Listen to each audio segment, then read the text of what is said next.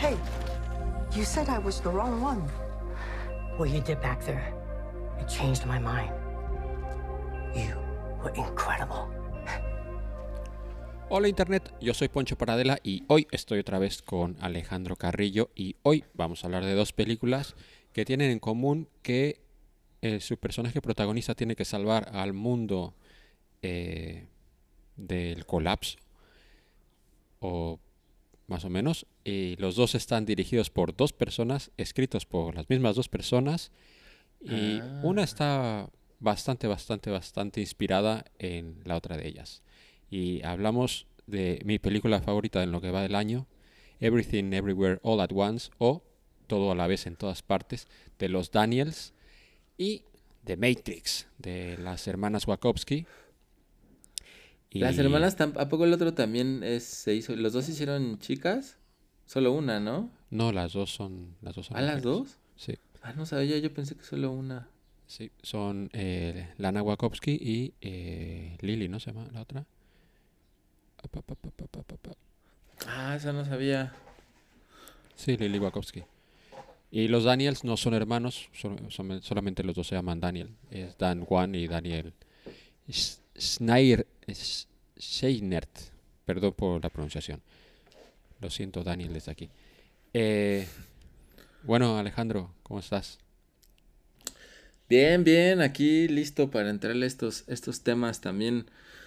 Además de esas coincidencias, pues también sobre las, las realidades alternas, ¿no? En, los dos se, se aborda estas diferentes realidades, de modo muy distinto, pero, pero sí creo que es un contraste muy interesante entre las, entre las dos pelis. Me, me parece que está muy bueno justo para, para entrarle eh, comparativamente, porque podemos descubrir cosas, más cosas creo todavía. Bueno, ambas también toma- to- eh, tratan el tema del destino, la realidad, Ajá. cosas muy hartamente profundas. Eh, creo que te puedo, te puedo proponer, como es que nunca hablamos de lo que vamos a decir dentro del show, así que siempre lo discutimos no. dentro del show, pero es que así tiene que ser para que sea más real. Aunque luego veremos y nos preguntaremos qué es exactamente real o no. Pero te propongo, Alejandro, que hablemos primero de Everything Everywhere All at Once porque igualmente vamos a ir metiendo pinceladas de, de Matrix y lo hablaremos de Matrix porque tampoco nos vamos a super expandir en 2022 sobre Matrix porque se ha hablado tanto ya de esta icónica película que en realidad lo luego hablaremos más de esto pero una de las cosas por las que me emociona mucho hablar de The Matrix contigo es que en 1999 fuimos tú y yo al cine a verla y tú saliste bastante enfadado. Durante muchos años eh, expresaste tu, tu, tu no gusto por, por, por esta obra y últimamente eh, estás bastante positivo con ella. Ahora, después de que la has visto esta vez, me interesa saber qué piensas, pero a eso llegaremos. Pero ese es esto.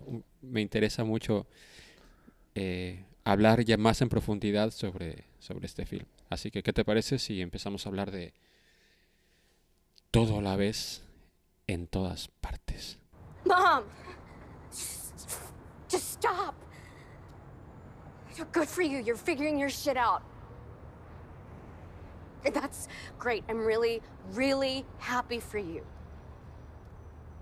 But I- I'm tired. I don't want to hurt anymore, and for some reason, when I'm with you, it just. It just hurts the both of us. So let's just go our separate ways, okay?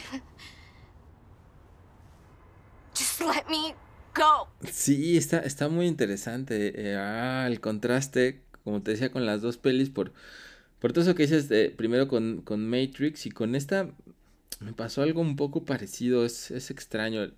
Em, la vi hace un par de semanas en el cine y a pesar de algunas reservas que todavía tengo con la película, de, de cositas que quizás no me gustaron tanto, en general me gustó mucho. Y, y me impresionó y me conmovió y me divirtió mucho.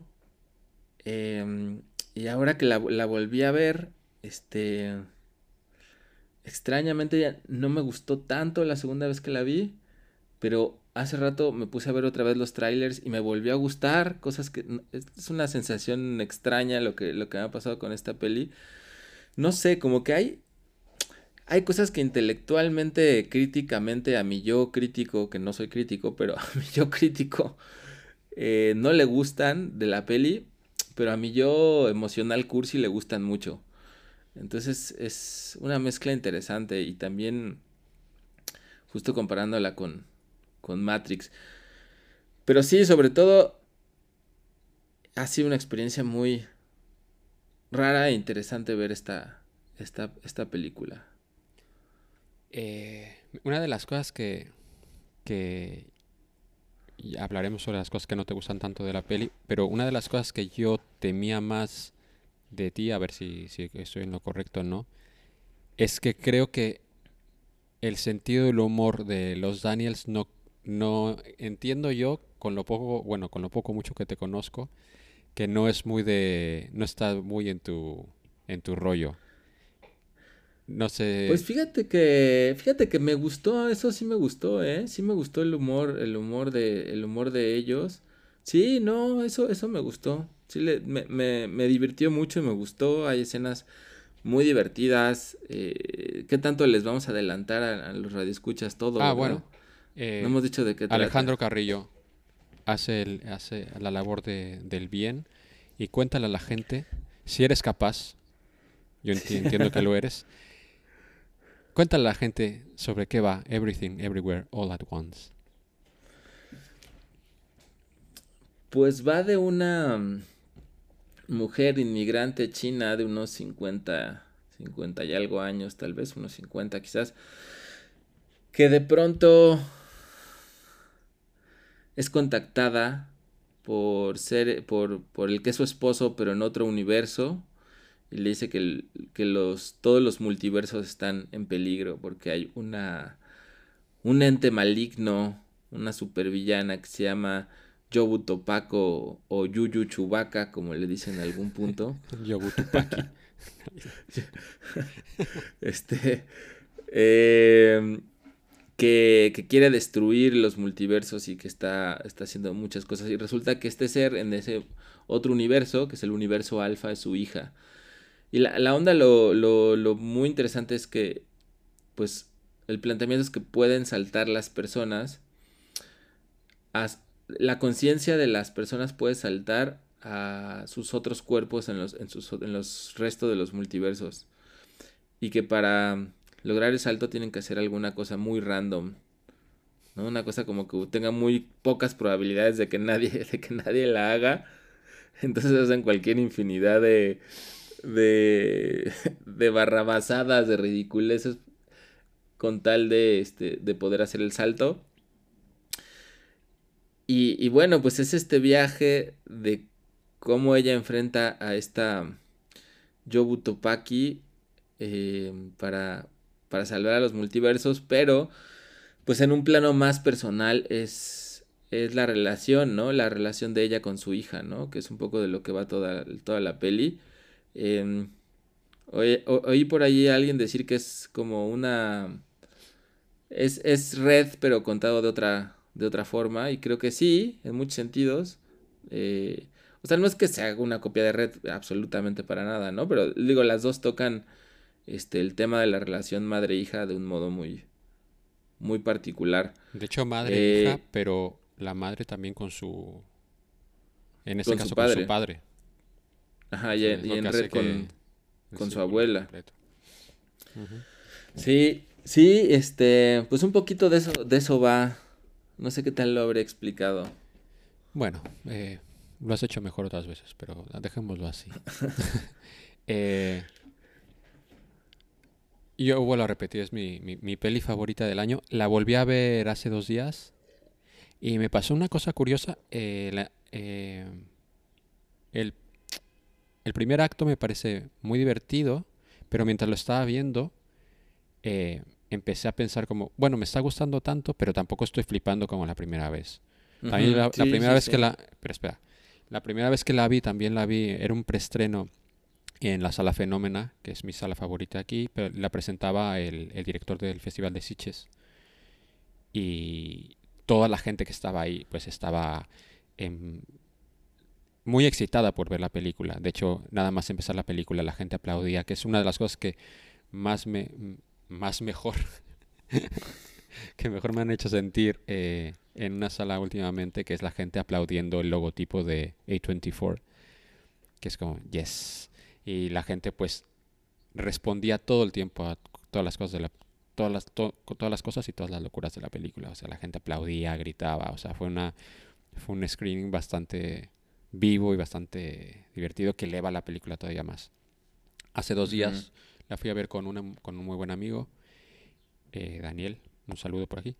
eh, y estábamos en, no estaba vacía la sala, pero pues había bastante menos gente y no, la gente no estaba para, para estar gritando en nada, aunque obviamente se reían bastante en las escenas, pues estas más, más locas. Pero la estaba viendo y estaba como, a ver, la película está muy guay, pero tampoco es, te vuela la cabeza. Hasta que llega el momento en que la película una vez más me, me, me empieza a golpear, es, que es cuando se vuelve más personal. Y entonces Ajá. ya me atrapa y no me deja ir. Entonces salgo completamente enamorado de la película. Porque la película eh, tiene esto que no sé cómo traducirlo al español, pero la palabra es como bonkers, que no sé si es como super loca. No, no sé cómo traducirlo, que es como Ajá. Pues sí, como muy, Bueno. muy loca, ¿no? Como... tiene todas estas locuras y tal, pero en el fondo es una, es- te cuenta una historia súper, súper, súper personal que cuando se detiene en ello, por ejemplo, con una escena que me pareció bestial, que es la escena de las piedras, que de pronto se detiene todo y solamente las vemos con las piedras. Es una, es, una es- escena completamente loca, pero a partir de más o menos por ese momento, eh, te, está, te, empieza a contar algo tan profundo entre, entre, las dos, entre los dos personajes, entre Joy y, y Evelyn, que, que es tan... que todos, todos podemos sentirnos identificados eh, en esto. O sea, yo no tengo un hijo, pero, pero, la, pero sí que he tenido estas interacciones con mis padres y a lo largo de mi vida la- la- las, la- cuando pienso en ellas y, cómo me comportaba durante muchos momentos de mi vida, eh, pues lo, lo sientes muy personal. Y esto me, me parece muy guay. Más allá de- de eso, de toda la locura que es la película, todas las referentes, referencias que hace, eh, esta película es una cosa súper bonita, pero súper mega loca, que es como, ¿cómo a esta gente se le pudo haber ocurrido esto?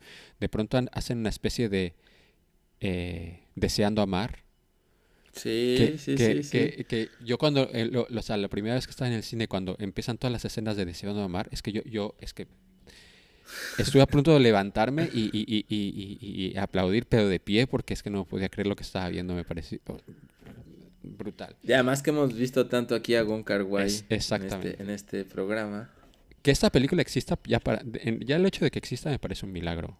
O sea, que alguien le haya dado dinero a esta gente para que hagan esto, ya solamente por eso ya me parece un absoluto milagro.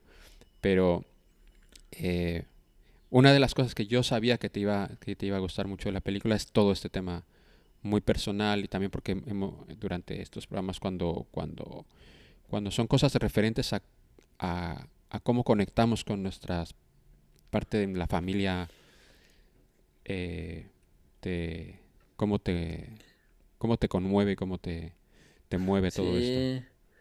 No, no, la verdad que sí, o sea, eso, como que la película es, es muy impactante, además de toda la locura que sí me gusta y me gusta mucho el humor, además es una película muy sur- surrealista y eso me encanta, o sea, que se hayan dado el chance de, de hacer cualquier cosa que se les viniera a la cabeza y creo que funciona, por más absurdo que sea, funciona, ¿no? Los, el universo donde tienen manos de salchichas y cómo se los muerden y sale el queso y el catsup o, o el de este ratatouille, ¿no? O ra- ra- Mapache- bueno, mapa- mapachutuil. mapachetuil. Así lo tradujeron, ya no vi cómo lo pusieron en los, Aquí, en los no, subtítulos. no lo sé. Trat- Trataba de, de escuchar, es porque era ra- racontuil, racontuil, o- Racontuil, ¿no? Sí, creo que se llama mapachetuil. Hay, hay una escena, sí, esa escena buenísima donde en vez de ratatouille tiene un mapache ahí que le está ayudando a cocinar. A, a- mí me encanta que haga todo, todo eso. O sea, creo que eso te va desconectando de, pues, de la razón y de la lógica. Y me parece maravilloso que hayan llevado las cosas a ese extremo de, de literalmente lo que se les ocurriera, ¿no? Creo que eso funciona muy bien. Y además con toda la parte personal, no sé si exactamente lo que me conmovió más fue como tal la relación entre madre e hija, sino algunas otras cosas también personales, pero sí hubo un par de momentos en la película que, que yo estaba muy, muy conmovido y estaba ahí, no podía dejar ahí de, de llorar. Tenía a mi lado ahí, a, de un lado a Balam y del otro lado a mi primo Iván, ahí que les mando un saludo. Y ahí mi primo Iván ahí me estaba, me estaba abrazando, y, pero Balam estaba eh, llorando peor que yo, mi hermano, ¿no? Así toda la película. Dice, que ya por primera vez superaron a Volver al Futuro, que es su película favorita de todos los tiempos. Este, quedó demasiado impactado. Dice que combinan todas las cosas que le gustan en el mundo, las artes marciales, el humor, el tema de la película, este, Ratatouille. Ratatouille. Ratatouille, Kill Bill, In the Mood for Love, Matrix. eh, uf, es que son tantas. Sí, y hasta, sí, sí. hasta haces referencia a Star Wars, o sea que lo tiene todo. todo a la vez. de todas. Sí, lados. no, o sea, todo, todo eso, eso me gusta mucho. Y creo que te digo que me conmovió mucho, pero lo que más me conmovió de la película, que me, que me sigue gustando, aunque también en ese sentido quizás tengo un poco de, de los mismos objeciones. ah, mm, lo que me gusta es que yo siento que es como una especie de... Es como especie del lado B de Matrix. Digamos como si Matrix fuera una película muy masculina. Porque es el típico viaje del héroe, del típico elegido. Bueno, aquí em, también un poco. ta- Ajá, Ah, pero aquí bueno, desde otro lado. antes Porque, de que termines, porque em, Antes de que A ver, sí, échale, en, échale. en la presentación de, de la película, la que presentó el, el, el director del Festival de ah, eh, claro, dio un speech antes de la película y decía, bueno, explicar exactamente qué es esta película es muy complicado. Dice, pero creo que la manera más sencilla de explicar es que es que es una parodia, en el buen sentido, de Matrix. Luego hizo la broma como que últimamente se estrenó una parodia bastante no, no remarcable de The Matrix, hecho por la misma Lana Wachowski. No estoy del todo de acuerdo, pero, pero bueno, ahí dejo la, ahí dejo la puntilla. Pero bueno, sí explicaba esto, que se le puede entender como una, una parodia. una parodia. Sí. Y yo, yo no sé qué tanto, quizás sí también, o sea, podría ser una parodia, pero a mí me pareció que es como una... O sea, como que el, el viaje del héroe, eh, como Matrix es como el típico viaje del héroe y este es como, como el viaje de la heroína, o sea, como que, como que Matrix está muy enfocado en los valores masculinos del héroe que salva a todos, la voluntad, este... Y esta no, aunque aparentemente sí, porque es ella va a salvar el universo, pero al final no trata de eso, no trata para nada de salvar el universo. Y yo creo que plantea algo que es completamente opuesto a Matrix, ¿no? O sea, en Matrix es uno que es el elegido gracias al destino. Y aquí en realidad lo- los valores que plantea... O sea, hay, hay- mucho un cuestionamiento muy interesante al principio de esta sensación de no haber hecho nada con tu vida, ¿no? Que es un poco lo que le pasaba al Anderson, a, eh, sí, a, a sí, Neo Thomas ahí en, en Matrix, el señor Anderson. Y, y que juega con nosotros con esta idea de, ay, ¿qué vamos a hacer con nuestra vida? Como con, con esta idea de que tenemos que ser algo importante en la vida. Y me parece que lo que me gusta mucho de, de todo al mismo tiempo es que al final me parece que la conclusión de la película es justo la contraria, ¿no? Que, mm, que la decisión que toma ella y, y- y la que le dice el, el Tony, Tony Leung, este, el nuevo Tony Leung de, de la película, eh, es eso, ¿no? O sea, en cualquier vida yo me hubiera conformado con, con tener una lavandería contigo y cambiar la ropa, ¿no? Con- por más anodina que sea la vida. Y al final también es el diálogo que tiene ella con su hija, ¿no? Entonces me gusta mucho ese planteamiento porque es todo lo contrario, ¿no? Como, este, mm, la... mm, No necesariamente para tener una vida satisfactoria se necesita cumplir con esas aspiraciones de grandeza, del destino, de ser elegido, de ser tal o cual cosa, ¿no? Como, como que pueda haber una... Puede uno estar muy bien consigo mismo desde lo ordinario y desde lo pequeño. Y creo que ese es el descubrimiento que hace ella, ¿no? Esta Evelyn. Porque Evelyn al principio es como muy masculina. O sea, bueno, toda la película tiene una actitud y una energía muy masculina. Muy de ir, de yo tengo el poder, el control, organizo, mando, voy de aquí y de allá. Y justamente siento que la película es como ella reconciliándose con esa parte femenina que está representada por el esposo, que es como todo lo contrario, es como un tipo más paciente, con una actitud mucho más pasiva, mucho más este amorosa en otros sentidos. Entonces como que ella pudiera eh, incorporar esa otra parte de su vida, ¿no? Entonces, por eso creo que es un gran contraste con Matrix, porque Matrix, aunque digo, ahorita hablaremos ya más a, más a profundidad de ella, eh, son estos mismos valores de nuestra, de, nuestra cultura, ¿no? Eh, ser el elegido, ser grande, hacer algo, cambiar el mundo. Y la otra, por el contrario, es como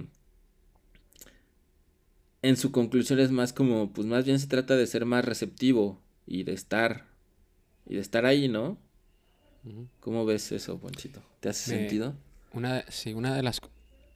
creo que el momento que Evelyn cambia eh, es uno de los momentos que, que me, me, golpean fuertísimo, que es cuando, cuando ella, ella durante toda la película nunca confía en nadie que no sea ella realmente, no confía en no confía en cómo su padre va, va, va a recibir la información de que su hija es lesbiana, no confía en, su, en que su marido nunca solucione nada, no confía obviamente en su hija porque es incapaz de comunicarse realmente con ella. Y es, es como toda, toda la, la, la, manera que tiene ella de, de no confiar en, en, todos los, en todos los demás, todo lo que la rodea, al final la desconectan de, de todo.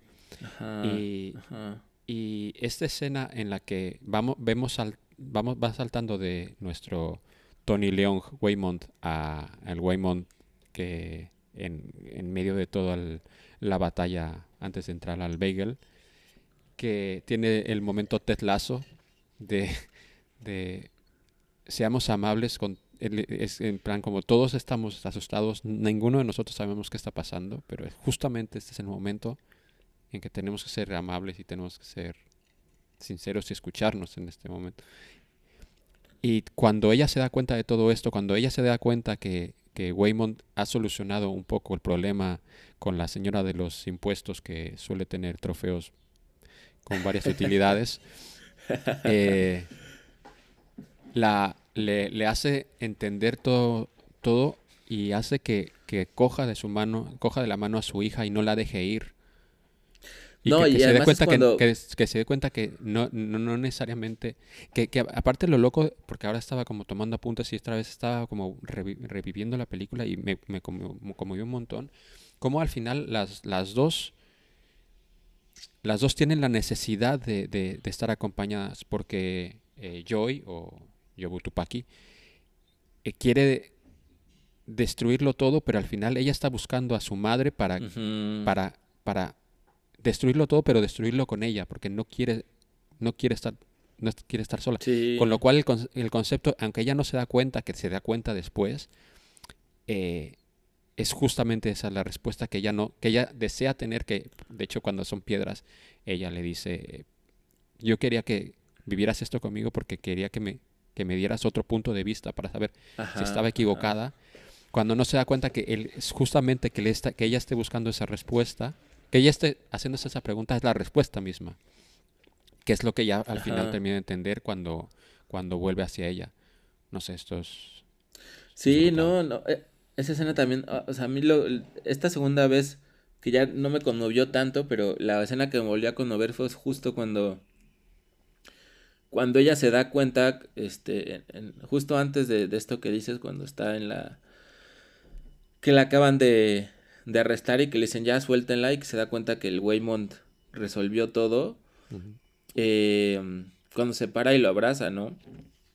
Es que es como que por primera vez lo ve. Uh -huh. lo ve y dice, pues no manches, o sea, este güey resolvió las cosas a su, a su manera.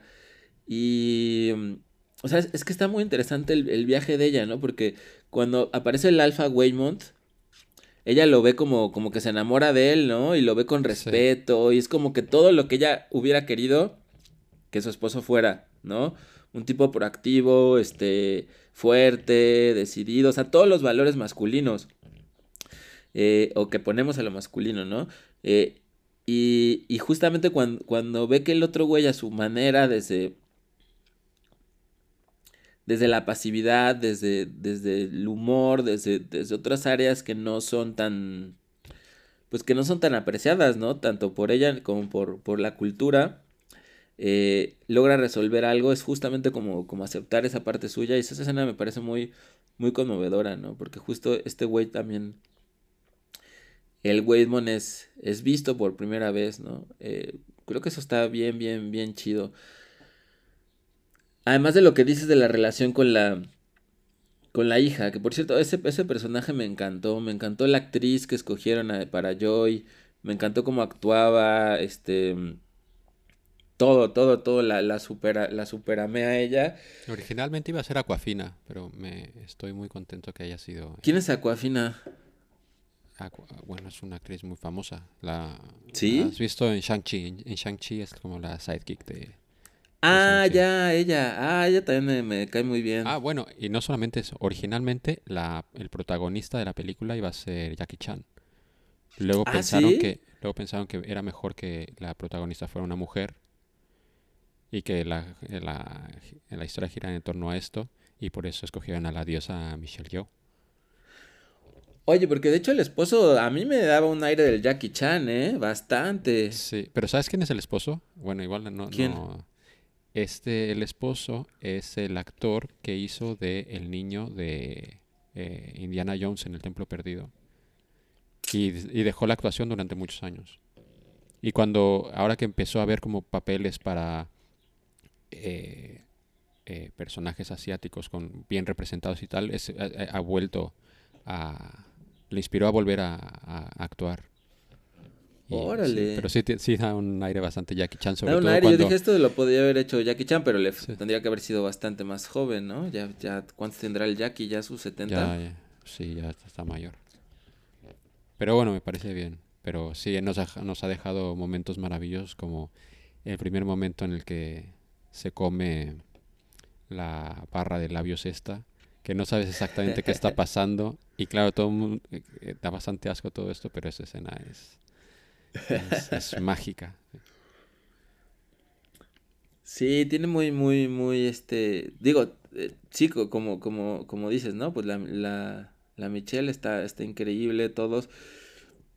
Y la, y la Joy me parece, me parece que está espectacular. Y además, pues todo este viaje que va recorriendo junto a la madre, ¿no? O sea, me, me gusta mucho esta, esta idea que, que muy pronto se, se revela uno intuye que no quiere destruir el universo, ¿no? O sea, que lo que quiere es que, pues también que su mamá la vea, porque Eh, en no. ninguna vida parecía, parecía, parecía verla. Aparte es interesante porque, porque Jobu Tupaki la crea la propia Evelyn en su Sí, en, el, claro. en, el, en, el, en el alfa universo, presionándola Sí. hasta el fondo, porque ella siempre está en todos los universos, supongo, o en la mayoría, eh, exigiéndole siempre más, llevándole hasta el límite.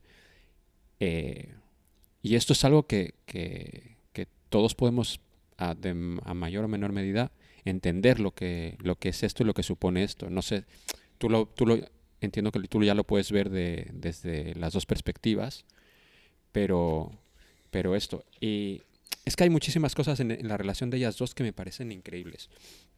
Eh, esto de que Evelyn la haya creado a, apretándola en ese universo al máximo. Y luego la, la Evelyn del universo que le estamos viendo, hasta muy adelante, es incapaz de entender que Yobu Tupaki es Joy y que es Joy porque Joy quiere, quiere ser porque todo el tiempo le empieza a decir no es que es que hay un monstruo viviendo dentro de ti Ajá, como si ajá, estuvieras poseída ajá. como si como si como si está negando que, que ella es capaz de hacer todo esto porque niega que ella tenga Ajá. otra manera de ser que no sea la que ella quiere que sea Y, y entonces todo va girando en torno en todo esto. ¿Cómo, cómo lo ves tú desde tus perspectivas? Sí, sí, sí, este... Sí, e- e- eso, eso está chido, ¿no? O sea, justamente como, como pone el valor de la, de la maldad en algo externo, ¿no? O sea, que ni siquiera era maldad, pero del dolor y de la tristeza. Tú estás así porque un demonio se te metió, ¿no? No porque pues sea un proceso natural o porque tenga que ver con nuestra relación o por cómo nos, o por cómo nos llevamos, ¿no?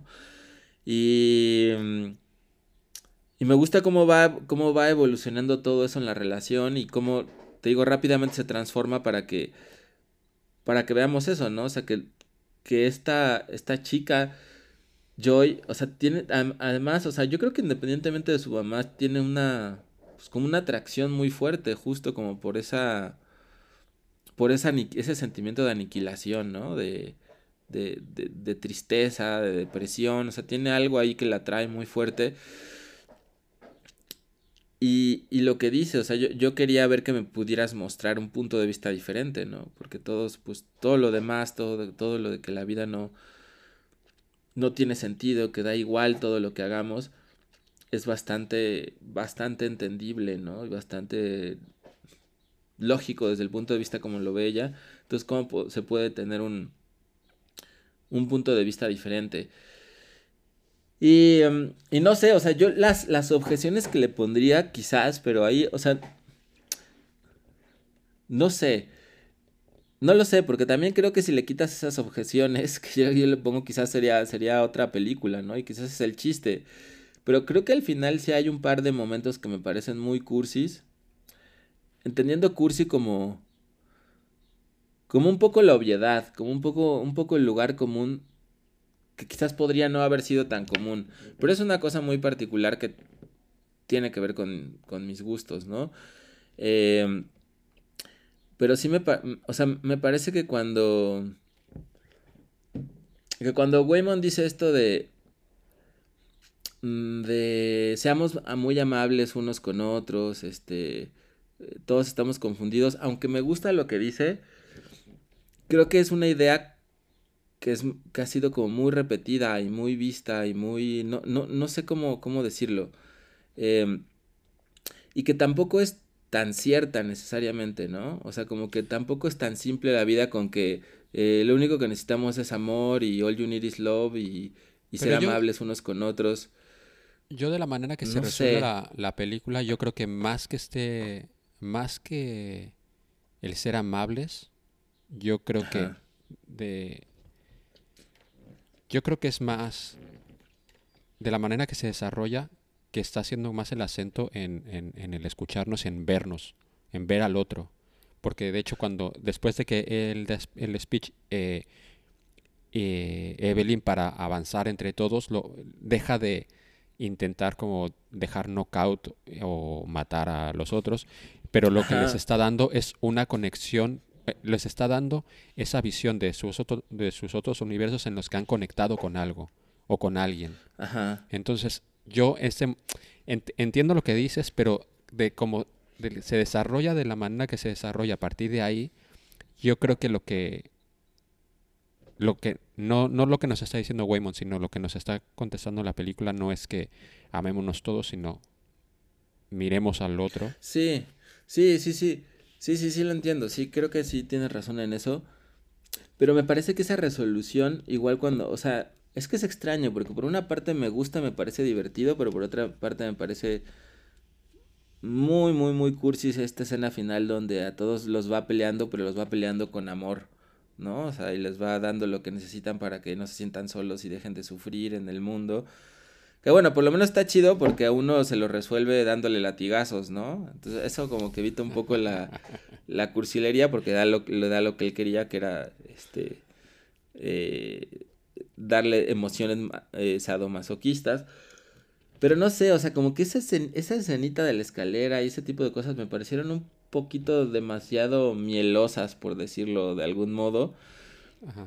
Eh, igual con el, al final el abuelo, ¿no? Este, o sea, esa escena final donde todos están agarrando uno, unos a otros.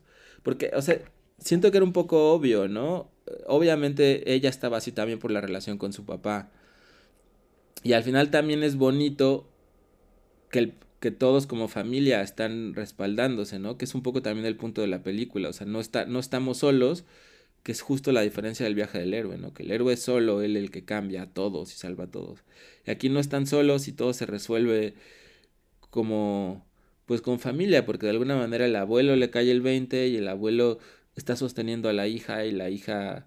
No, está sosteniendo a Waymond y Waymond a Evelyn y Evelyn a la hija, ¿no? Entonces así es como salen todos. Digo que es extraño porque aunque me gusta el concepto y, creo que coincido con eso eh, simbólicamente, me pareció que lo, lo, resolvieron como de un modo muy, muy obvio. O sea, como que, como que ya eran cosas que se intuían y que no tendría que haberlo hecho como tan in the face. No sé. Eso es un poco lo que puedo decir. Pero también, de nuevo, repito, creo que es una, una, un gusto muy personal y quizás si le quitas eso pierde mucho, pierde mucho del, pues del alma y de la intención de la película, ¿no? Y ya, no sé. Es que e, esta escena también como es una representación bastante gráfica y explícita de que al final, pues, ella termina ya convirtiéndose el puente o, termina creando la cadena que hace que estén todos conectados, porque parte, por ejemplo, del conflicto de si es que hay algún tipo de conflicto entre el abuelo y, y Joy es que ella se interpone en comunicar lo que pasa entre, entre uno y el, otro. Y al final, pues, termina conectándola, pues, dejando que, que sea para... confiándole la verdad al otro, pues... Y bueno, que sí, pero bueno, entiendo, entiendo lo que dices. Sí, sí, o sea, como que yo, yo, lo, yo sería como mucho más sutil o sea, quizás sí diría lo mismo, pero de, de un modo mucho más sutil. Me pareció como muy gráficamente obvio como lo estaban diciendo, ¿no? Pero ya, o sea, creo, creo que, digo, a, pesar de, esos detallitos que me saltaron desde la primera vez, aún así me conmovió mucho la peli, ¿no? Y me, y me gustó mucho. Una de las cosas que es esto de que... Y me parece una... Me parece muy real y me parece muy interesante. Eh, Joy se convierte en Yobu Tupaki y es muy interesante cuando, cuando empieza a contar por qué creó el bagel y qué significa el bagel y todo esto. Eso me parece, y luego lo cuenta, lo cuenta en la fabulosa escena de las piedras, de que nosotros como humanidad, el, conocimiento lo que nos va llevando a, sentirnos cada vez más pequeños, cada, cada vez más insignificantes, y en qué papel nos deja eso, y cómo ella se ve en la tentación de pues dejarlo todo porque ante todo eso lo que entiende es que si todo es insignificante, si todo es tan pequeño, si todo es tan estúpido, pues entonces nada importa. Y si nada importa, pues no quiero estar aquí. Ajá. Y esto es... Sí, sí, sí, sí, es como... Y es, muy difícil argumentar algo contra esto, es, es, es complicado. entiendo que la resolución esta es como un poco ñoña de, bueno, pues sí, pero en realidad no está sola, estamos juntos, siempre, siempre vas a encontrar a alguien. Siempre lo cual puedes es cierto, con alguien. Que, lo cual es cierto. Lo es. Pero es un poco, creo que esa definición, alguna vez oí decir a alguien de los lugares comunes, ¿no? Como, y de, y de los clichés y, y, de lo que era cursilería, es como algo que, que es cierto, o sea, que es verdad, pero que es tan obvio que quizás no debería ser nombrado de un modo tan obvio, ¿no? Porque, no sé, un poquito eso. Pero quién sabe, quizás es, mi modalidad porque también me pasó hace poco que volví a ver este, la de Belleza Americana. Y me gustó muchísimo de nuevo, porque antes la amaba, ¿te acuerdas? Que siempre me impactó esa peli. Sí, sí. Y, y todavía la quiero mucho, la vi y me siguió gustando. Pero al final se me hizo un poquito cursi, cosa que antes no, nunca se me había hecho. Entonces quizás sea también una, una cosa, una, una cosa por la que yo estoy atravesando. Pero lo que dices también está chido de este rollo del conocimiento y de cómo cuando tienes tanto conocimiento o aparente conocimiento, por lo menos información, puedes desconectarte de las cosas y, dejarles tener sentido. Es interesante porque de alguna manera también es lo que ocurre con, con Matrix, ¿no? Cuando tomas la píldora azul de la verdad, cuando puedes ver todo como realmente es, pues pierde mucho sentido aparentemente, ¿no? Que es lo que le pasa al Cypher, que dice, pues yo para qué chingados quiero, quiero saber todo esto. Si esto no me hace feliz, esto no me hace nada, mejor vivir en la, en la ignorancia. Sí, que la ignorancia es la felicidad. La ignorancia es una bendición. Y claro, es lo, y volvemos a lo mismo. ¿Qué argumentas en contra de eso?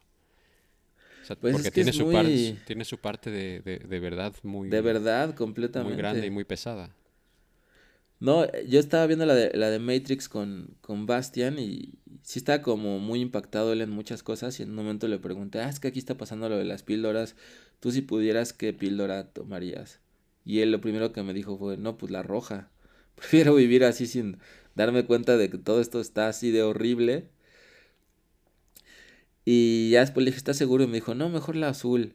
Digo, no, está bien si quieres la, la roja, pues, pues sí lo entiendo, ¿no? No, no está... Y además, pues sí, pues un niño, pues eh, creo que tendría más argumentos para, para decir eso, ¿no? Y yo creo que todos, ¿no? En, en muchas, en muchas etapas, pero de nuevo creo que es esto que decíamos de cómo sigue jugando esta peli también con, con estos mismos valores de, de Matrix, pero quizás desde otra posición, ¿no? Como, como desde un cambio generacional también muy interesante. Bueno, no, no sé si tendrá el mismo impacto que tuvo Matrix en... Sí, quizás en- no. no la- so- también porque no, aunque ya se ha convertido en la película más taquillera de A24, superando ya a- Ah. a Hereditary, y ha tenido, ha tenido muy muy buena recepción. Y igualmente va a ser siempre una película muy, muy nicho y muy minoritaria. Eh, pero bueno, espero que mucha gente la vea. Eh, ¿Cuáles son tus referencias más favoritas de la película? Hay, hay donde escoger. Hay el momento Ratatouille, el momento Wong Kar El Wai, momento. el momento, el momento balas, es que tiene hasta, hasta el momento de las balas lo tiene. Ah, claro, claro, sí, sí, sí, sí, sí. El, el, sí, pues hasta los... eh, mm, el momento de descargarte las, o al- las momento de habilidades, descargarse ¿no? las habilidades, sí, exactamente. Que también es muy, muy Matrix. Eh, no, a mí me gusta mucho el de Gon Wai, el de... Y el de Ma- Mapa, Mapatuil. Lo del Mapache mapache Twill me pareció tan, tan, tan brillante porque aparte Sí. la manera que lo tienen de Sí. introducir es muy interesante porque hasta ese momento ella ya ha conectado con un... En, en el momento que ella suelta mapa- mapache, mapache Twill, o sea, antes de que nosotros veamos realmente al mapache, ella lo, ella lo cuenta y los otros, Ajá, y su ajá. hija y, y- y su marido la, Se ríen. la de- corrigen porque estas tontas Ratatouille. Pero ella, ella no es que esté recordando mal, es que ella ya ha conectado con otros universos y a lo mejor nunca vio Ratatouille, pero con la conexión que tiene, su otro yo de multiverso habrá visto a Mapache Twill. Entonces tiene sentido Puede ser para ella. eso o puede ser otra cosa. Bueno, Puede ser otra cosa. Yo, yo lo que Pero- pensé es que más bien a partir de, de las imaginaciones que ella tenía iba creando posibilidades de, de multiversos donde ocurrían esas cosas tan, tan bizarras. A partir justo de sus... Pero bueno, no importa, sí. anyway, es brillante que te introduzca eso así, porque Sí, entonces cuando lo ves, aunque claro, el mapache está hecho como está hecho y tampoco te puede engañar, que pero, pero es que yo casi me desmayo la primera vez que lo vi, es que no- dije, esta gente está muy loca. Sí, sí, sí, sí fue muy emocionante, muy divertido. Pero eso nos trae la pregunta, Ponchito. Para poder saltar a otro universo, si te pudieran clavarte el trofeo ese de la contadora allá donde no da el sol, ¿harías el salto, Ponchito? Depende pa de... Sí, seguramente. Sí, para aprender según el qué. Luego tendría que... Tendría que... Porque claro, Pero es muy brutal el salto del que sí se lo entierra primero. No, hombre, yo pensé que se iba a morir. Ese fue un salto sí, muy... sí. que a todo esto... Muy salvaje. A todo esto, eh, en la tienda de A24 se puede comprar la vela eh, con la forma de- del, del trofeo de tapón anal. Así que invito a todos a, a que lo compren y u- hagan uso de él eh, de la manera que quieran. Tiene dos usos. Eh, o tres. depende. Eh, Alejandro, con todo lo que hay en la habitación en la que estás, ¿qué harías para ah, aprender una habilidad?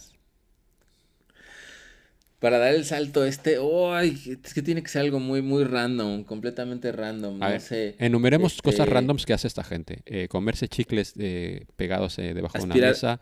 Aspirar una a- mosca. aspirar una mosca. echarse líquido, no, no sé qué tónico para las manos, algo así, en los ojos. eh, me- me- meterse meterse un, un- una estatua en el culo. eh, Sacarse fotocopias de las nalgas. eh, mearse encima.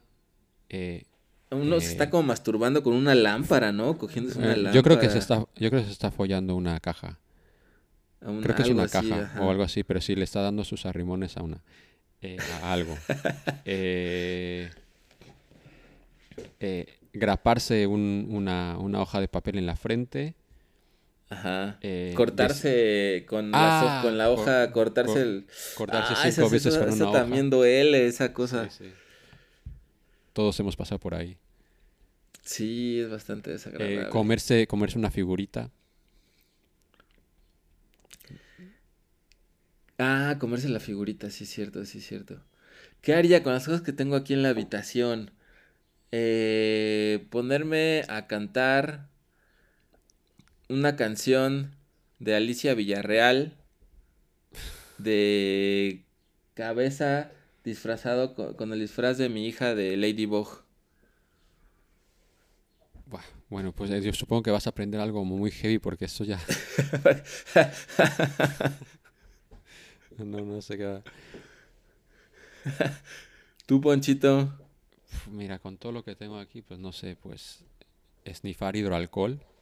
No sé, supongo.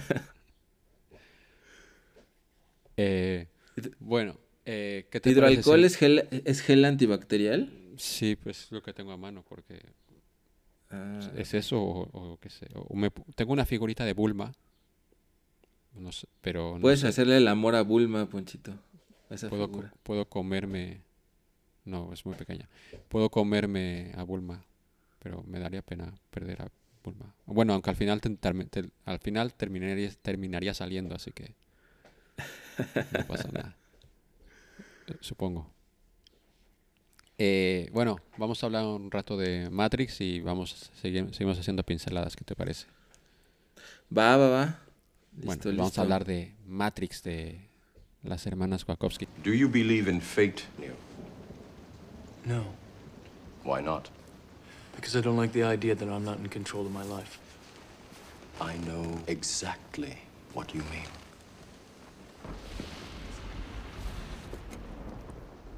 Let me tell you why you're here. You're here because you know something. What you know you can't explain, but you feel it. You felt it your entire life. That there's something wrong with the world. You don't know what it is, but it's there, like a splinter in your mind, driving you mad. It is this feeling that has brought you to me. Do you know what I'm talking about?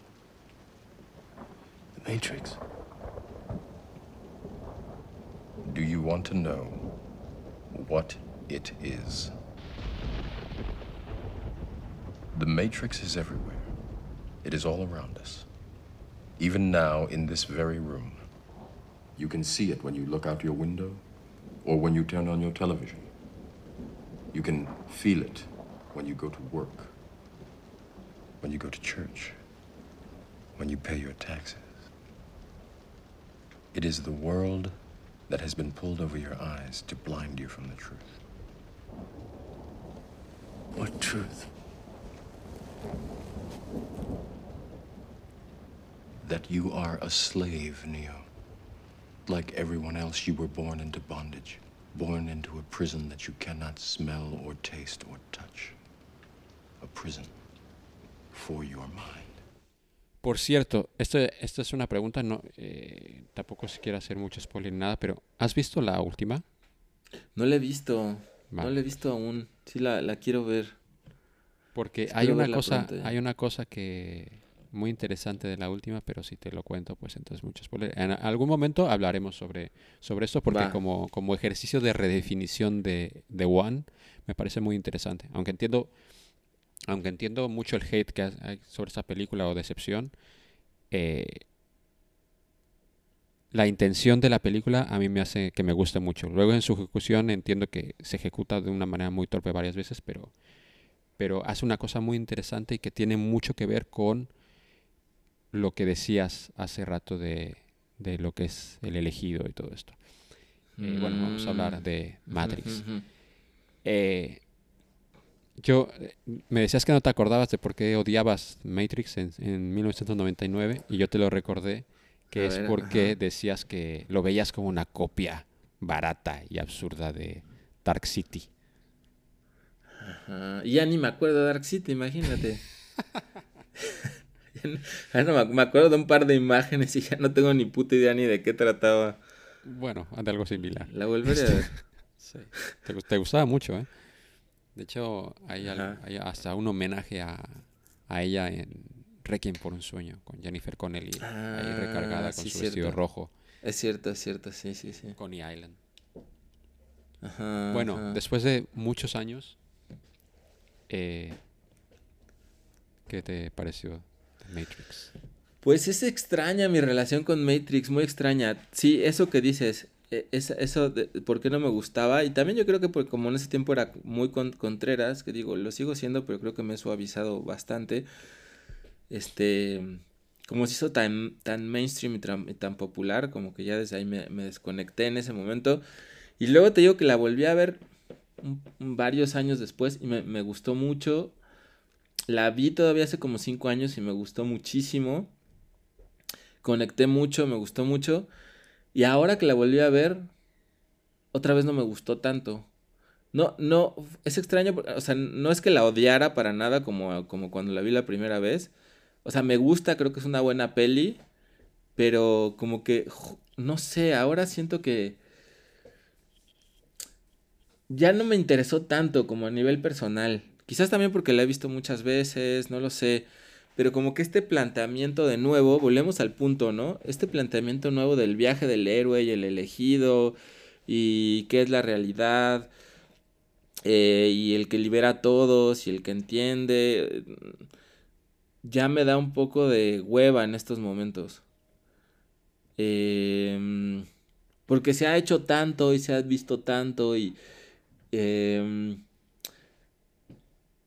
que es un poco injusto juzgarla desde ahí porque creo que tiene, o sea, no es que esté juzgando la película como tal, sino quizás que perdí el interés de los valores que en cierto momento me interesaron mucho de la película, ¿no? Que era esta, este cuestionamiento de qué es la realidad, este, hay que despertar, quién es el elegido, em, pues el típico viaje del héroe. Y que ahora siento que ya no me interesaron tanto esos, esos valores. Pero como peli me, me sigue pareciendo. Me sigue pareciendo buena, ¿no? Eh, no creo que de mis favoritas, pero sí me sigue pareciendo muy. Muy buena. Y además yo creo que. Creo que son de esas películas. Mucho más todavía que Everything, Everywhere, All at Once.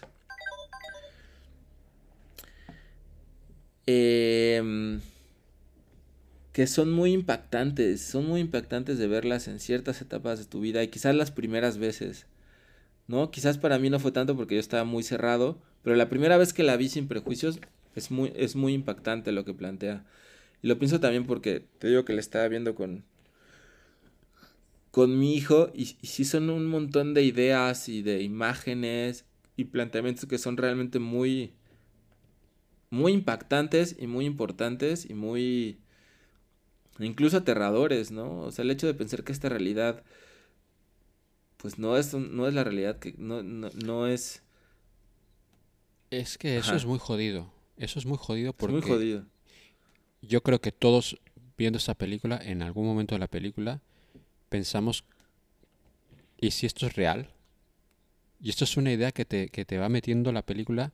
De hecho, es una idea que te metía la película en incluso antes de verla con todas las promociones, como What is the Matrix, bla, bla, y luego, y luego toda la conversación que de hecho hay mucha gente que se ha flipado fuertísimo y te dice, no, es que esto, pues que claro, es que vivimos en Matrix, o esto de vivir en Matrix es como ya algo que ya ha trascendido y se utiliza como, como mucho también para, para explicar que la gente vive en otra realidad y todo esto. Pero es una idea muy jodida que se te queda, que se te queda metida porque lo ves plausible de alguna manera. Sí, güey, o sea, sí es una cosa muy impactante. O sea, tú, tú qué- ¿cuándo la vimos? ¿Qué edad teníamos? Este, En ¿qué, el 18? 99 tendríamos Sí, ¿no? 17, 18. 18. Sí. Pero imagínate verlo a los 10 años. Mis primos la vieron a los 10 años. Y ahora mi hijo a los 10 años. O sea, sí son unas ideas que sí son muy, muy. Muy cabronas y muy aterradoras, ¿no? En todos los sentidos, tanto, tanto en el sentido mítico de realmente verse uno mismo como el héroe. Y, este cuestionamiento que es bien interesante del Neo de. ¿Soy yo el elegido? ¿Creo en esto de ser el elegido o no creo? La decepción cuando te dicen que tú no eres el elegido porque no eres especial.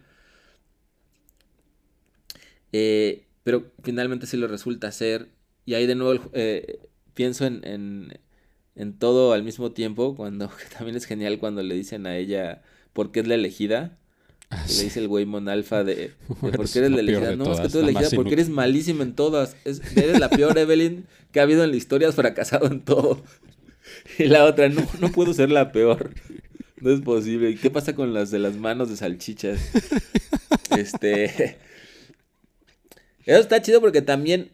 Nuevamente es como la otra cara de la moneda de Matrix, ¿no? O sea, al final de cuentas Neo era elegido, pues quién sabe por qué chingados, cualidades del destino, genéticamente, bueno, no genética, bueno, sí, genéticamente, psicológicamente, ¿qué es lo que hace un elegido ser el elegido? Es una cosa muy interesante y que creo que nos podemos preguntar todos, porque siempre está como ese gusanito dentro, ¿no? De soy yo especial, yo soy alguien especial y todos quisiéramos ser especiales, ¿no? Todos quisiéramos eh, que el oráculo nos dijera, sí, tú eres especial, sí, tú vas a hacer algo. Eh, Creo entonces que- también creo- uno, uno se identifica con eso. Creo que el único mensaje que no tiene del todo la película, aunque podrías interpretarlo así al final, es un poco... Y me hubiera gustado que fuera como más explícito. Es como el final de Spider-Man Into the Spider-Verse, cuando, cuando va contando Miles que yo, yo tengo una máscara, pero tú podrías llevar una máscara y todos podríamos... Ajá, eh, ajá, exacto. máscara. Sí, no, Creo que- eso no creo que- está. Creo que en eh, creo que el final de Matrix hubiera sido increíble. Que le o sea, la película me, me- cada vez que la veo me flipa fuertísimo.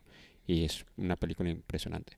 Pero si el mensaje hubiera sido que él reali- en realidad él no es el elegido, sino que si nos basamos en, en- en- en todo lo que nos explica la película, en realidad cualquier persona podría desarrollar los mismos poderes No, en realidad, eh, es que en, realidad porque no. lo único, lo único que, bueno, yo entiendo que lo único que necesitas es, si vives en el Matrix, el límite es tu mente, con lo cual, si tú, tú puedes tener la capacidad. Luego ya con las películas consecuentes, pues ya queda más claro que Neo es the one y, y Neo es el único. Pero tal como en teoría funciona, eh, como se lo va cantando Morpheus cuando le dice, es que no estás respirando aire, no estás no, Sí. o sea, no físicamente no, no eres más rápido que yo porque no estás aquí físicamente, con lo cual los límites son tu eh, hasta qué punto te desprendas, hasta qué punto tú te eh, asimiles que esto no es real y que las posibilidades son infinitas, pues en realidad cu- cualquiera podría llegar a, a ese estado. ¿O no? En teoría sí, pero, o sea, es que sí, en teoría sí, pero ocurre lo mismo. Creo que eso también es lo que no me gusta ahora, ¿no? Como que sí le estoy viendo, o sea, como, como unos, unos valores muy, en ese sentido, muy, muy, muy tradicionales, porque es el típico elegido, ¿no? El típico profeta. Jesús también te dice, tú puedes ser esto, pero nadie puede hacer eso más que Jesús al mismo tiempo. Porque ¿quién es el único que tiene el poder de resucitar y hacer todo eso? Jesús. Y sí, en todas las religiones, en el budismo igual, ¿no? Buda dice, todos somos budas, tú puedes lograr ser Buda. Pero al mismo tiempo, él es el único eh, elegido que, que, estuvo predestinado por el destino para convertirse en eso y traer el budismo a todo el mundo y enseñarlo. ¿Y quién más se ha vuelto a convertir en Buda? Pues que sepamos, al, no sé, bueno, yo no, no sé de nadie, tampoco si hubiera, pues cómo iba yo a saber, ¿verdad? Pero, este, pero, pero aparentemente pues no es, o sea, es, teóricamente es posible, pero prácticamente es, es imposible. O es muy, sí, muy sí. difícil, ¿no?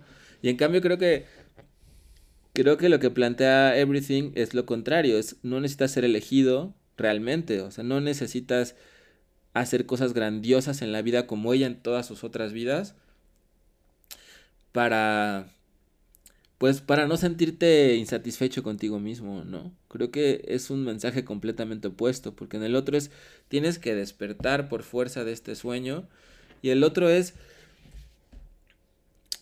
no, no sé, no sé, pero es esta impresión de que no no es esta misma relación con, con el obtener algo, ¿no? Como que en uno depende la voluntad y las ganas de ser grande y el otro depende con nada más estar presente y, y ser receptivo y como dices, ver, verse a uno mismo y ver al otro. Son como dos modelos muy distintos de, de vida, pero creo que es cierto, eh, este, esto que planteas del final es, es muy elitista en ese sentido, ¿no?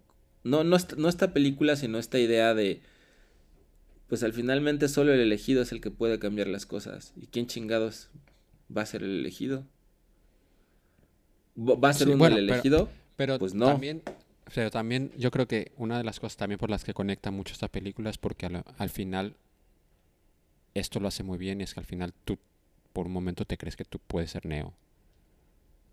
O sea, sí. O que o uno sea, puede la- despertar, con- ¿no? con- También. conect- conecta con la parte como más eh, infantil. Sí, tuya, claro, claro.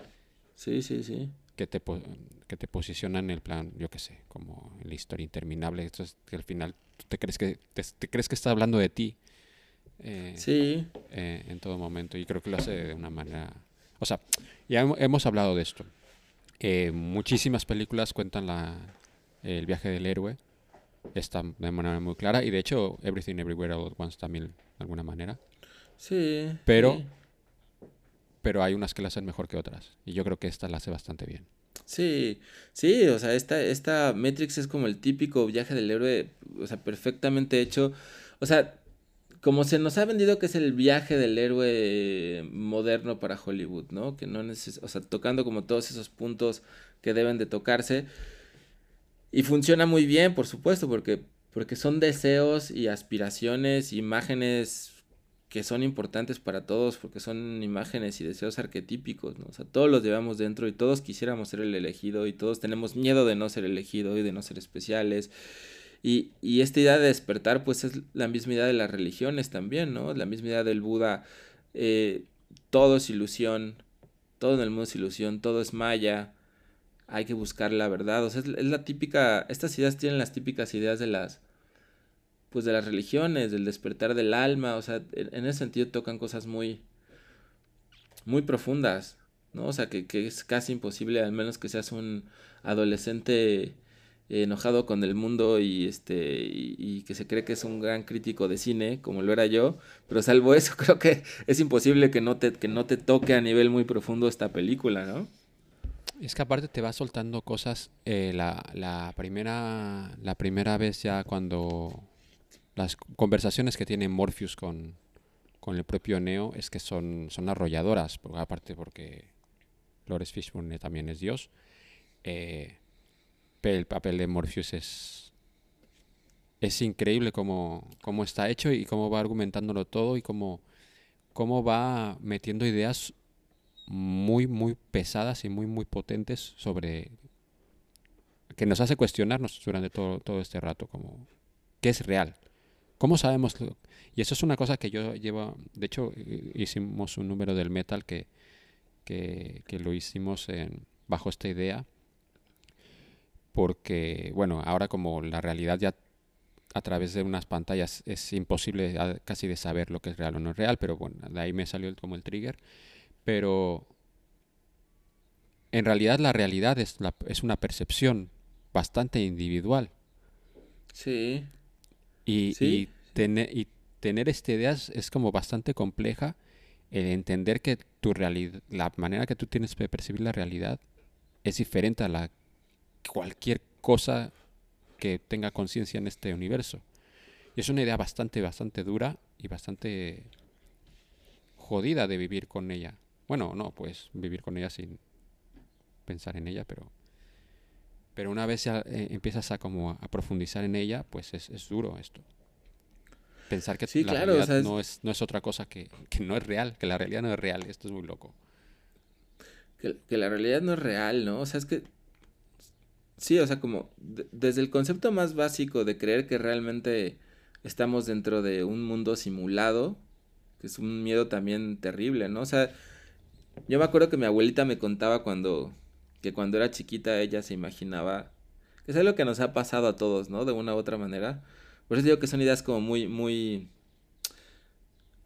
muy básicas, no, no en el sentido de, de tontas, sino al contrario, ¿no? De primordiales, más bien, ideas primordiales, porque ella me contaba que de niña se imaginaba que de pronto la acababan de castigar o le pegaban o algo y volteaba a ver hacia arriba, hacia algún lado y decía, ya ven, querido público, cómo me hace sufrir mi madre y cómo, y cómo soy una pobre niña que sufre tanto, ¿no? Como sintiéndose en una telenovela o algo así, ¿no? Esa mierda yo la hacía cuando era pequeño. ¿Y sabes por qué lo hacía? Por, por Salvados por la Campana. Cuando Zack Morris rompía la cuarta pared. Te decía, imagínate que es que esto es real. O sea, esa, esa, esa idea la, la viví la viví durante mi, mi pubertad, adolescencia, no me acuerdo, era, jo- era bastante joven. Y también cuando pasó Matrix, que como, wow. O sea, claro, ya venía algo. Es que con- sí, o sea, sí es una idea que te quedas, o sea, ajá. Hacía una sea, broma yo solo, que- que te girabas así como si estuvieras viendo una cámara. Esa puta mierda yo la hacía, tío. O, o sí, o sea, esta idea de que a lo mejor todos se están simulando, ¿no? O sea, esta típica idea de que existen, soy, esta, esta idea que dicen, ¿no? De un árbol se cae en mitad del bosque, este, pero tú no estás ahí para escucharlo ni para saber que se cayó, se cayó o no se cayó. O sea, la realidad solo existe en función de ti, de lo que tú percibes, o existe fuera de lo que tú percibes.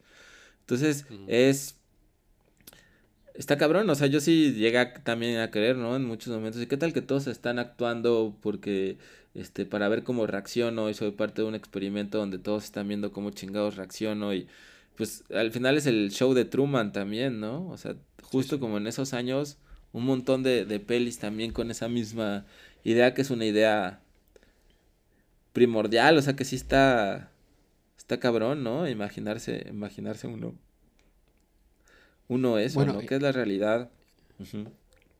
Y también, este, ya llegando a otro punto más como, como lo de Joy, para convertirse en Joe Tupaki, eh, al final también tú piensas que lo que le da realidad a la realidad eres tú. El que tú existas hace que las cosas tengan valor porque claro es el valor que tú le das para ti. Entonces sí, y eso es una de las cosas que me daban, que no me dejaban dormir cuando tenía todo el rollo este de que no me quería morir. Bueno, no me quiero morir, pero la idea de no existir, por eso me parece por eso entiendo tanto a Joy en muchas cosas.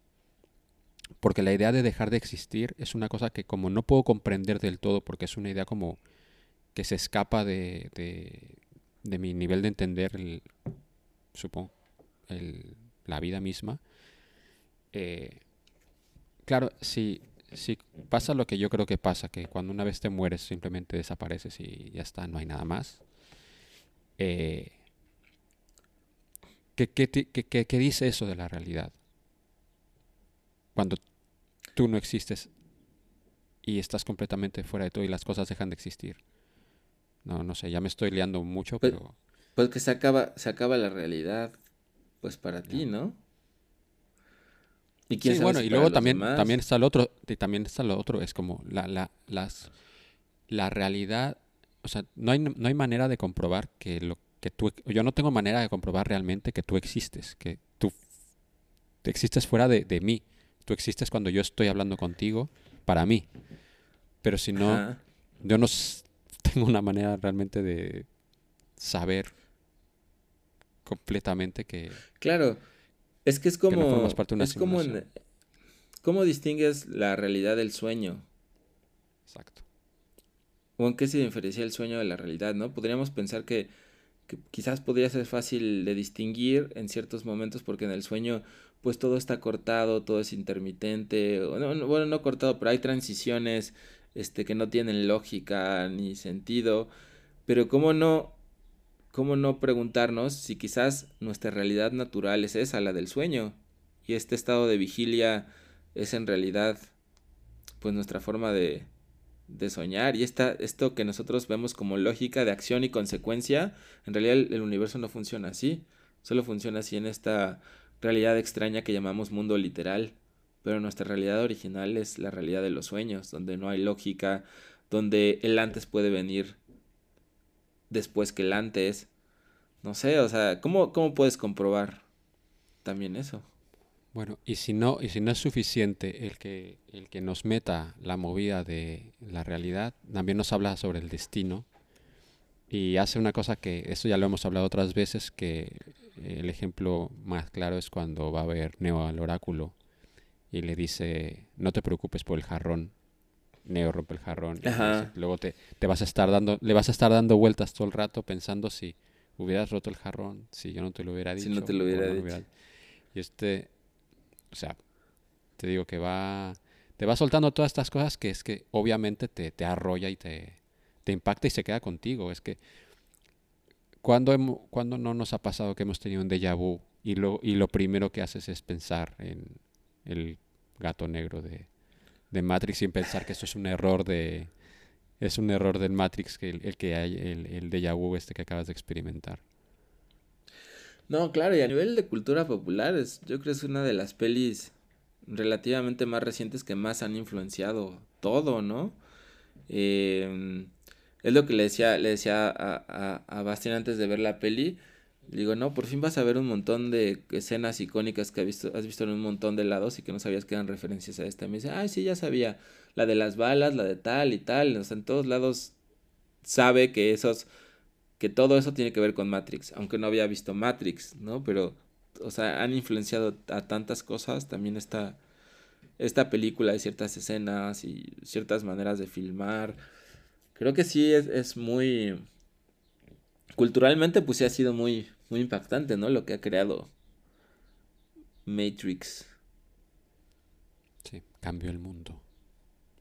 Aunque ganó, ganó un Oscar que no merecía porque ganó el Oscar a mejores efectos especiales el año que se estrenó eh, el episodio 1 de Star Wars. Y es absurdo que no le hayan dado el Oscar para efectos especiales a esa película que revolucionó el cómo Los se efectos. filmó, cómo se filma el cine hoy en día por un efecto especial bastante, bastante vistoso que es lo de las balas, pero es que el otro dio pie a, el otro dio pie a cambiar la industria completamente. Pero bueno, estoy aquí defendiendo Ah, las precuelas, aunque no sé esto en qué punto me deja.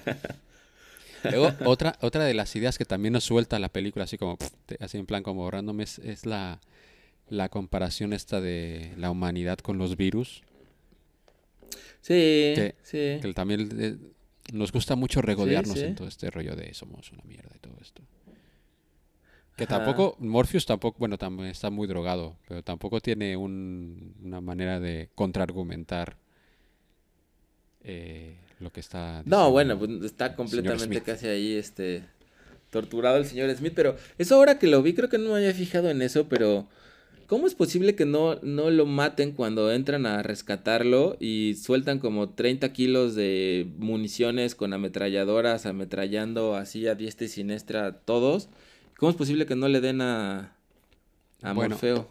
Hasta Esto me lo había pregunté. preguntado muchas veces, pero esta vez eh, me puse bastante atención y Neo, cuando llega al centro, eh, tira para abajo la, la ametralladora esta que tiene.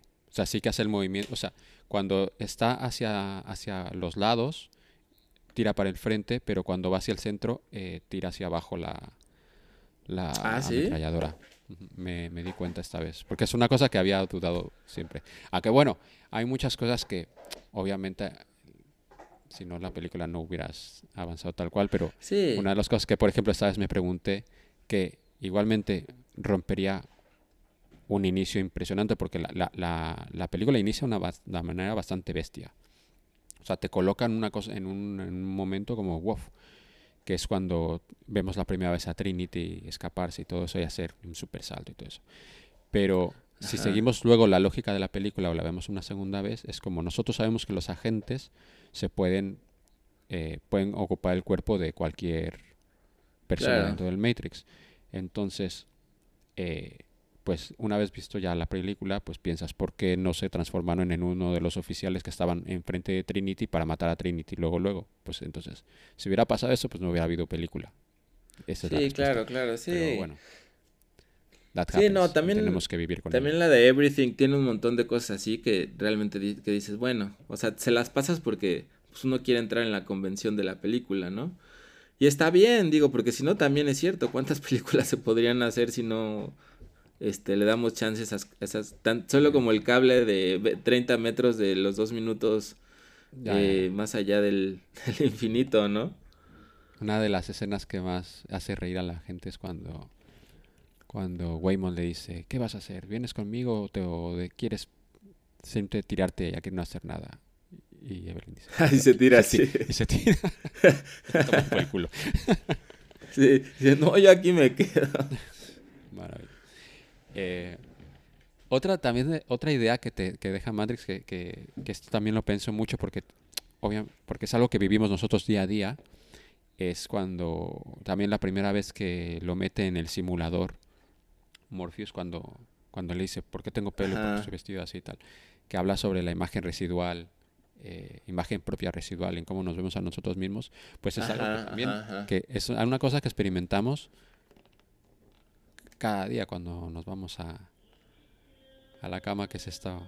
Mira, el de las Ya tortillas. Un, sal- un nuestro saludo, un saludo de las tortillas. Ya ve- dos capítulos que no nos visitaba. Este, Está aquí a todo volumen. eh, esto te digo que conecta hasta en estas maneras de, de que eso que experimentamos cada día en, en cómo nos cómo nos vemos a nosotros mismos en, en nuestros sueños. Sí, sí, cómo nos vemos a nosotros mismos en nuestros sueños. Sí, pues eso, eso, eso tiene que ver también justo con el ego, ¿no? El ego.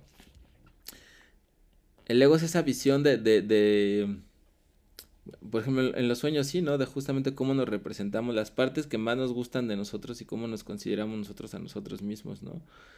Cuando a lo mejor todos los otros personajes del, del sueño son esas otras partes que también son nuestras, pero que nosotros no asumimos como, como nuestras necesariamente. Alejandro Carrillo,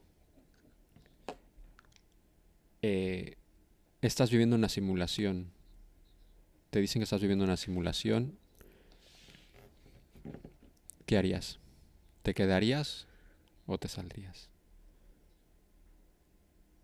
Es una gran pregunta. Es una gran Porque pregunta. para Yo- Neo, yo- para Neo, digamos que para Neo es una, pre- es una pregunta bastante sencilla, porque claro, Neo eh, vive solo, es un hacker, no tiene ningún, que nosotros sepamos, ni, no tiene ni padre ni madre. O sea, a lo mejor es un, un niño que apareció ahí como Anakin Skywalker o Jesucristo.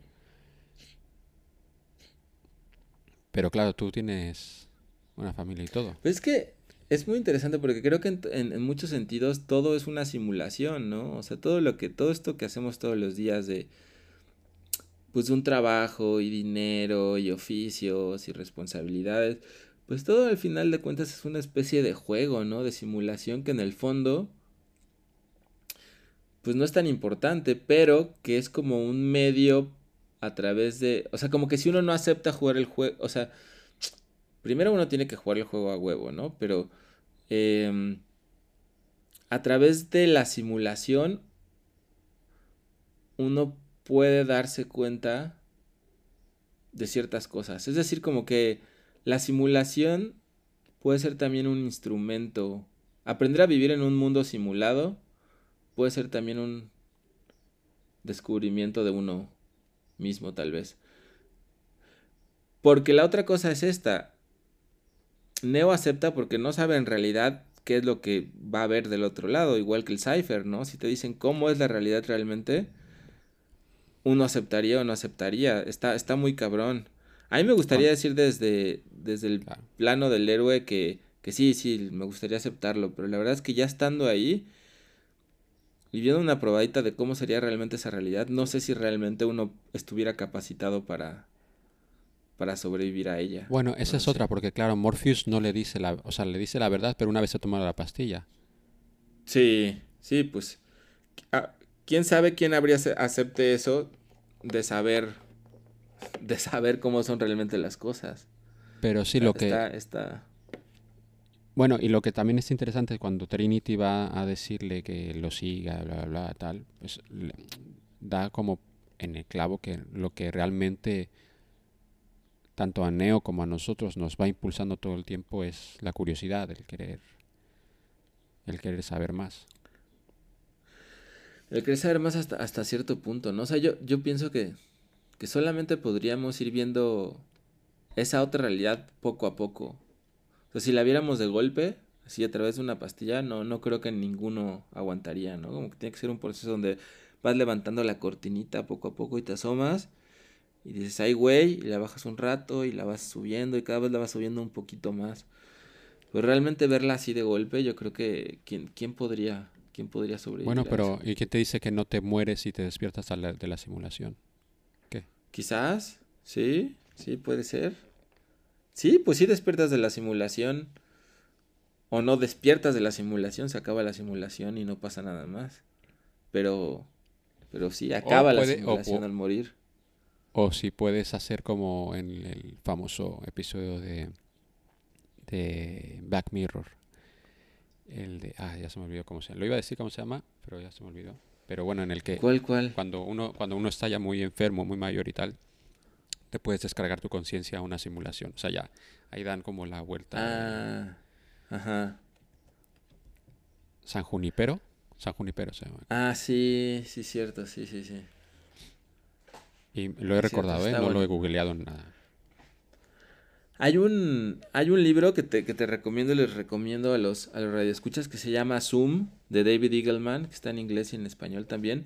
Que está bien chido porque ese güey, son como pequeños relatitos de media página, donde ese güey plantea, este, cómo se imagina que serían el más allá. Pero hay como 60 versiones diferentes del más allá. Entonces está, y todas son muy, todas son muy interesantes y muy, algunas aterradoras, algunas divertidas, pero son así muy, fragmentos muy chiquitos de, ay, un más allá donde, este, siempre que te mueres vas a, el más allá es una casa donde llegas y tiene un montón de pantallas onda Big Brother y te la pasas observando todo el día, 24 horas, lo que hacen tus descendientes que se quedaron ahí. Y así va planteando como diferentes posibilidades de cómo, de cómo podría ser el más allá, está, está chido. Nice, le daremos. Bueno, pues lo dejamos ya por hoy. Hemos hablado ya bastante. ¿Te parece? Va, va, va. Bueno, Alejandro, eh, ¿dónde te puede encontrar la gente en esta realidad y en este universo? Pues en este universo, en el universo de la internet, estoy como el Alex, T-Z-A-L-E-T-Z.com, el Alex.com.